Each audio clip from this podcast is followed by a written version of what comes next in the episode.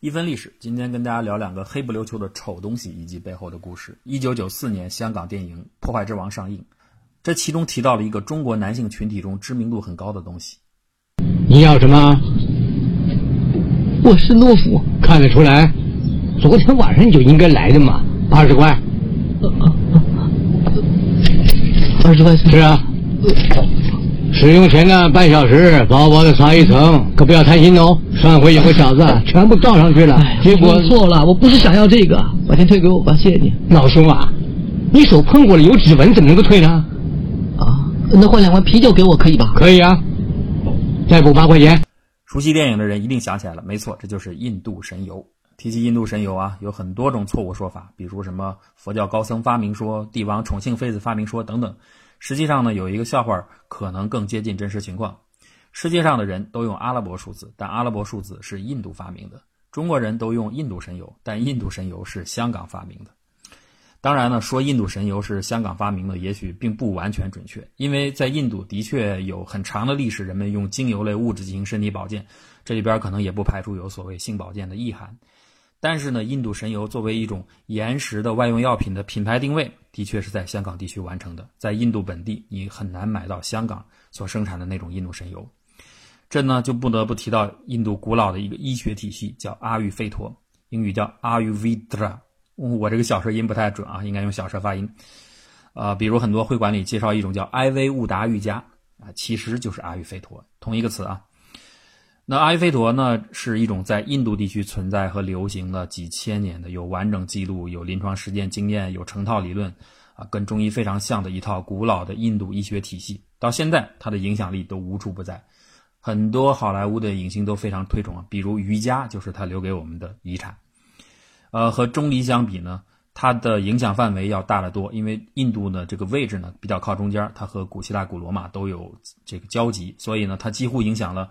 古罗马、古希腊、阿拉伯、汉医学等几乎所有已知的古代医学的门类，呃，从科学性上来说，它很早就有外科手术的一些记录，因此呢，科学性上可能更准确一些。从历史上来说，它比中医要古老的多，它应该有五千多年的历史了。当然呢，和中医也有很多很像的地方，比如啊，我们讲阴阳平衡，他们讲这个瓦塔、皮塔、卡法三元平衡；我们讲天人合一，他们讲水土火气四元合一，这跟古希腊是一样的。我们用食物和药草来调理，他们呢也是这样。呃，我们重视推拿，那么阿育吠陀呢也擅长按摩揉捏，并且经常配合精油的使用。这可能也是大家想象中这个神油和印度产生连接的一个内在的这个基底。但是印度本地是有自己真正认可的神油的啊，这是什么呢？就是喜来智，叫 Shilajit。Shilajit 呢实际上是一种黑乎乎的粘稠粘稠的物质，它是这种有机物啊、草本植物啊。啊，紧密结合在一起形成的，口味非常苦，气味有点像母牛的尿液。它这颜色呢，从黑到棕不等啊，所以可以分成很多什么金银铜铁几类。啊，有的时候还有水浸润变成一种液体，所以它在印度就是一种圣品啊，一种神品。经过提纯后，可以口服和外用，可以提升脑力、消炎止痛，可以延时壮阳等等，千百年流传下来。但是呢，这些我必须要说都没有经过科学的验证。不过呢，在印度它的接受度非常高。当然了，在全世界范围内，包括印度在内，真正销量最高的治疗 ED 的药物仍然是万艾可。不过伟哥呢，只能让全世界人民站起来，他不能管站多久啊。如果要延时的话呢，你这个精油倒是有帮助的，因为它里边有一个很简单的原理，就是轻度的麻醉，就是以牺牲快感来换取时长。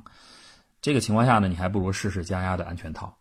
既然说 Shilajit 的外形非常像沥青啊，这个神油如同沥青，我们就来说一说真正的沥青。真正的沥青最早也是被当做药物的，比如著名的罗马博物学家普林尼，呃，我说的是那个老普林尼啊，他就曾经研究和记录过沥青的药物用途。如果你不知道这个人，你可以查查今天还很出名的普林尼钻石，就是这个人的。在他的名著《自然史》当中，就记录了很多含有沥青的药方，可以治疗白内障、眼睛发炎等。导致很多中世纪的欧洲人去偷木乃伊吃，就因为木乃伊身上，啊，裹尸布上那个粘合剂就是沥青。不过呢，很显然沥青的医疗功效被明显夸大了，所以后来我们就越来越认识的清楚了。那么沥青主要功能也回归到了工程粘合剂和铺路时使用。近代科学发展以后，沥青的作用越来越重要，人们对它的研究也越来越透彻。这就产生了一个全世界科学史上著名的、最漫长的，到今天都还没有完成的沥青滴漏实验。一九二七年，澳大利亚昆士兰州的托马斯·帕内尔教授想向学生们证明这样一个理论：沥青等一些物质看上去虽然是固体，但实际上是粘性极高的液体。沥青可以抵抗金属锤头的冲击，但是它是可以流动的，只不过在室温环境下，它流动的速度极为缓慢而已。帕内尔把沥青样本放到了一个封了口的漏斗里边，三年后，即一九三零年，他把漏斗的封口切开，让沥青开始缓慢流动。第一滴沥青是一九三八年落下。之后又陆续滴下了七滴，第八滴于二零零零年十一月二十八日落下。不过之前的八滴呢，滴落了瞬间，由于当时的技术条件以及其他一些原因，都没有能记录下来。呃，因为我们虽然知道这个周期大约是十年会滴下一滴，但是由于沥青的成分非常复杂，所以它的滴落不存在严格的周期，我们就很难预测它什么时候会掉下来，就很难记录。后来科学家干脆用高速摄像机把漏斗围成了一圈来捕捉这个过程。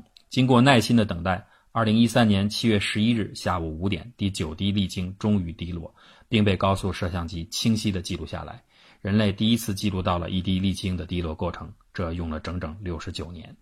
研究人员通过这个实验估计出沥青的粘性大约是水的一千亿倍。根据吉尼斯世界纪录，这项记录是世界上持续时间最久的实验，而漏斗内的沥青还可以让这个实验再持续几百年。实验的生命已经超过了科学家的寿命。